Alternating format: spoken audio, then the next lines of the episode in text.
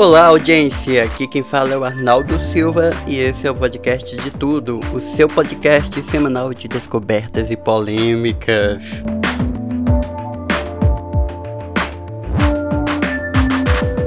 Querido e querido ouvinte, esse episódio ainda não pertence ao pacote de novidades que trarei para vocês em breve, mas sim é um episódio para falarmos sobre acontecimentos do momento. Então segura a curiosidade mais um pouquinho e venha comigo que a pauta de hoje é a CPI da Covid. E agora, gente, quais os próximos passos?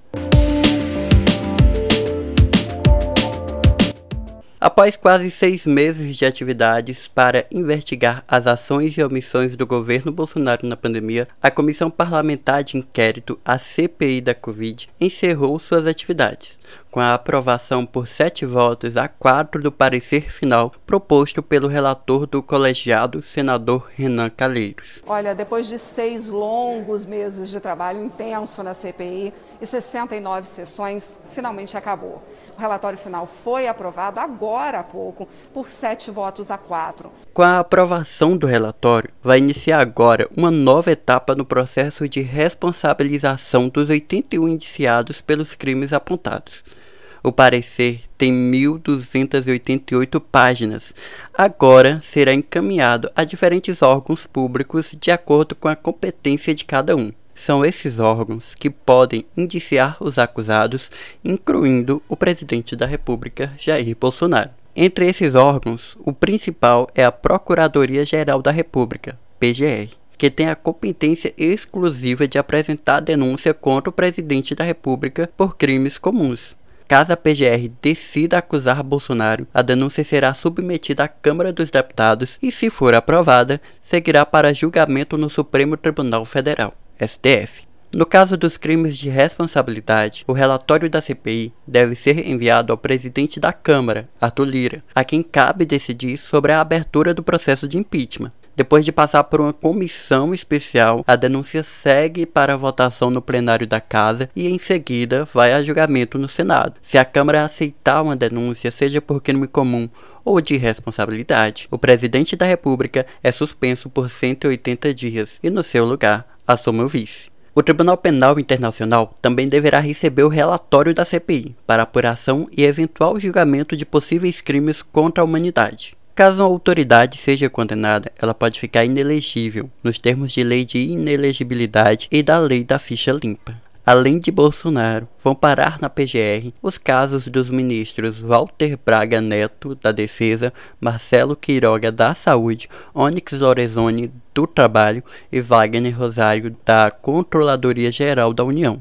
Já em relação às pessoas sem fórum privilegiado, como médicos, empresários ou até ex-ministros, os casos serão remetidos a diversos braços do Ministério Público espalhados pelo país.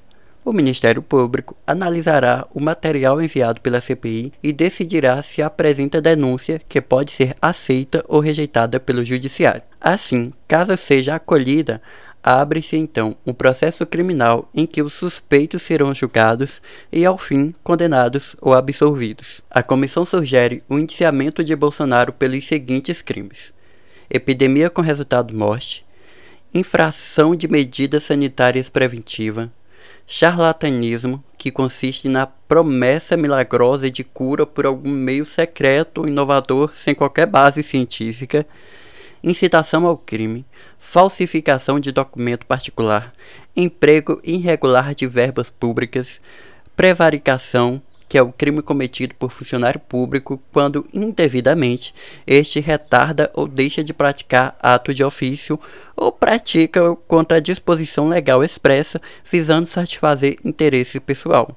Também por crime contra a humanidade nas modalidades extermínio, perseguição e outros atos desumanos, violação de direito social, incompatibilidade com desigualdade, honra e decoro do cargo. Além de apontar crimes cometidos na pandemia, o relatório final traz 16 sugestões de projetos de lei e uma proposta de emenda à Constituição, relacionadas aos temas tratados ao longo dos seis meses de trabalho do colegiado. A maioria das mudanças legislativas, entretanto, já tramitam no Congresso e tem tido problemas para avançar. Então, o primeiro capítulo dessa nova fase começou a ser escrito com a entrega do relatório ao Procurador-Geral da República, Augusto Aras. E os próximos capítulos a gente vai acompanhando a partir de agora. Olha só, o podcast de tudo está nas redes sociais. Basta você procurar por podcast de tudo, tudo junto com letras minúsculas no Facebook, no Instagram, no Twitter e também no YouTube. Curta, siga, compartilhe e inscreva-se nas nossas redes. Aguardo você. E o nosso episódio de hoje fica por aqui. Até o próximo episódio. Lembrando que esse não tá entre o pacote de novidades que tá vindo por aí. Semana que vem talvez chegue, talvez demore mais um pouco, não sei mais. Um beijão e até o próximo. Tchau.